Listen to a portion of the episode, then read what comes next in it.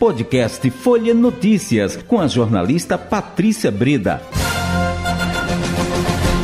Segunda-feira, janeiro de 2023. Começa agora mais uma edição do podcast Folha Notícias, direto da redação integrada Folha de Pernambuco. Sou Patrícia Breda. Papo agora é política, com ela, Pulpe Rosenthal. Vai, vamos Muita coisa acontecendo. Ah. É, Patrícia, eu vou começar Oi. com uma informação mais local, uhum. que é a questão da governadora Raquel Lira. A governadora Raquel Lira teve aquele início meio tumultuado, né? Fez um decreto meio. É, todo mundo considerou meio exagerado. É. É, nesse final de semana saiu alguns decretos dela é, devolvendo a sessão, né, garantindo de novo a sessão de servidores que estavam à disposição do TJPE, do TRF da Quinta Região, do TCE, do Tribunal de Contas do Estado e de algumas prefeituras, incluindo a Prefeitura do Recife, que hoje tem dois secretários que estavam, que são funcionários de carreira do Estado, que estavam cedidos, que é a Maíra Fischer e o Fred Amâncio. Também em relação, e também nesse diário oficial saiu já várias nomeações de cargos comissionados, né?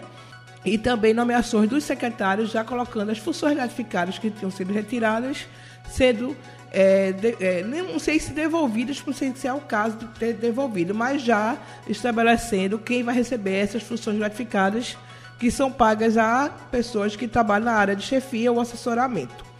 É, também hoje a, a governadora, não sei se você lembra, que no final do ano a Assembleia Legislativa aprovou um aumento do salário da governadora, Isso. da vice-governadora e dos secretários. Uhum. A governadora tinha 15 dias úteis para sancionar aquele aumento, não fez. Eu acho que por não querer colocar sua digital no projeto, que não tem outro motivo, e acabou sendo o aumento sendo promulgado hoje pela Assembleia Legislativa de Pernambuco. Ou seja, ela vai ficar com o aumento? Ela, eu, eu achava que, como ela não tinha se pronunciado, eu digo, será que ela vai? Deixou passar esse aumento? Então, Mas... o aumento, só para você lembrar, é de 126, 20, 126% né, chegando a, 30, a 25 mil reais. Na, na, verdade, a governadora ela é servidora concursada da Procuradoria-Geral do Estado. E a Procuradoria-Geral do Estado recebe um salário que é mais ou menos acima, os procuradores de carreira têm um salário acima da média dos servidores e dos próprios secretários. Os procuradores eles têm um salário que eles equivalem à área da, do judiciário, né? aos desembargadores, presidente de tribunais, etc. Então a governadora deixou é, esse aumento ser dado pela LEP, mas ela própria não vai receber o aumento, não vai receber os 25 mil, vai continuar recebendo, segundo informações, 32 mil, que é o salário que hoje recebe um procurador concursado é, e alguma faixa, é porque existem também as faixas de carreira né, dos procuradores. Então, procuradores com algum mais, com mais tempo, alguns é, vão rece recebem essa faixa de 32 mil. Vale lembrar que tem procuradores que recebem até mais do que ela, uhum. porque os procuradores que hoje estão exercendo a função recebem algumas outras gratificações que ela, como governadora. E o mais engraçado é que ela que foi a relatora desse processo do é, de pagamento dessas gratificações aos procuradores quando ela era presidente da comissão de justiça da Alep, enquanto deputada. E ela garantiu que quem estivesse exercendo cargo eletivo, o procurador que estivesse exercendo cargo eletivo, não teria direito a essas gratificações que os procuradores de carreira recebem. Então, ela vai continuar a receber os 32 mil. Já a sua vice e os secretários vão receber 18 mil. Aí os dos secretários foi um valor que passou de 13 mil, que era pago até dezembro do ano passado, para 18 mil agora. E esse, esse aumento de 126%, esse aumento todo, vai gerar um custo aos cofres do Estado de 25 milhões por ano. Muita notícia. Hum, e amanhã também ela vai ser colocada em votação a reforma administrativa uhum. da governadora Raquel Lira, vai ser colocada em votação pela LEP deve passar sem nenhuma dificuldade. E é aquilo que a gente já falou semana passada, é um projeto que não muda muita coisa, mantém a estrutura de 27 secretarias. Agora, por outro lado, aumenta o número de cargos comissionados e também aumenta o custo desses comissionados. Né? A gente tinha, já fez um cálculo de mais ou menos 169 novos cargos Nossa. comissionados na gestão de Raquel Lira. E também tem um aumento também na questão dos valores, que é. também vai ter esse aumento. Agora vamos ver como é que ela vai ocupar esses cargos, né? Se ela vai ocupar todos, se não vai, como uhum. é que vai uhum. ser isso. É, e encontrar é, de onde que vai vir esse dinheiro, né? Isso ela, isso ela já deve ter. Ela, diz ela que vai ter uma redução da máquina na área de custeio, né?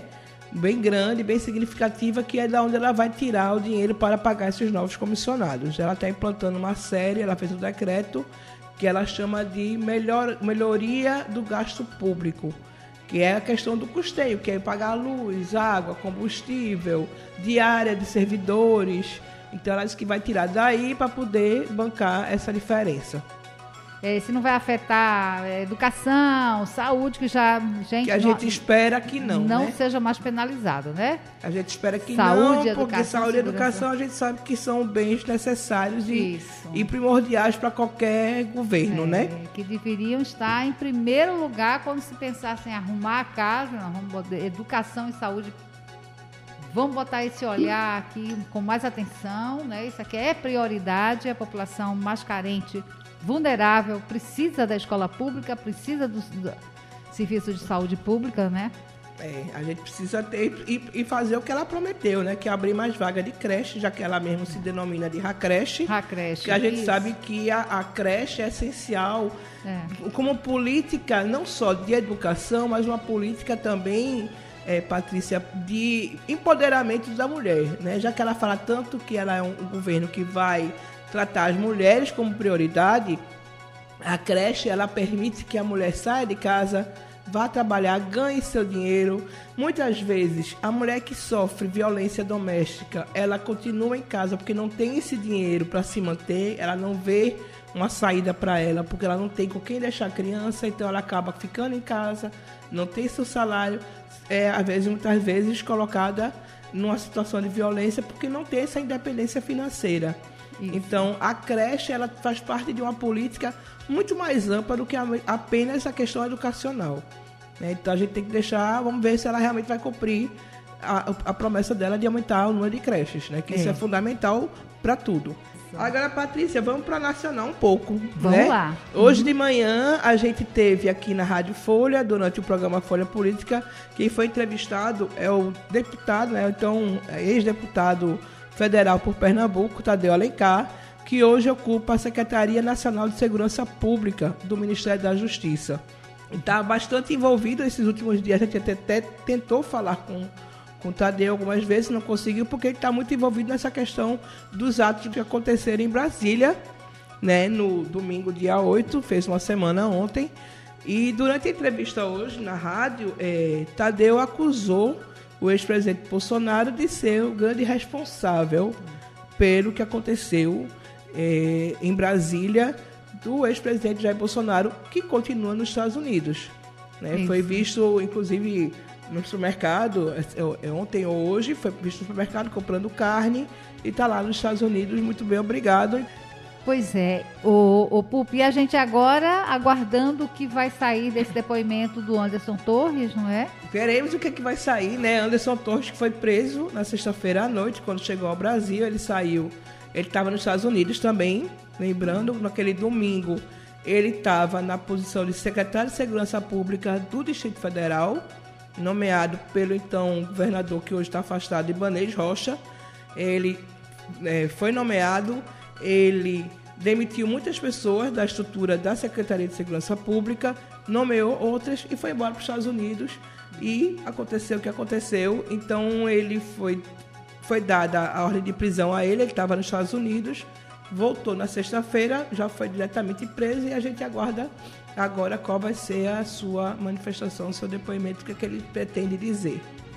Tá todo mundo atento, né? Querendo é, saber, tá... esperando, né? O que é que vai sair por aí. E o que é que vai poder ser divulgado, né? Justo. É. Mas eu, é, eu acho que vem muita coisa por aí ainda. Né? As, as, as instituições estão funcionando, meio que voltando ao normal, mas tem muita coisa para ser colocada e é, é, a gente espera que todas as pessoas envolvidas com aqueles atos sejam devidamente punidas. dentro, dentro da rigor, da, do rigor da lei. Exato. Pulpe, acabou o nosso tempo. Obrigada pela sua participação. Boa tarde. Boa tarde.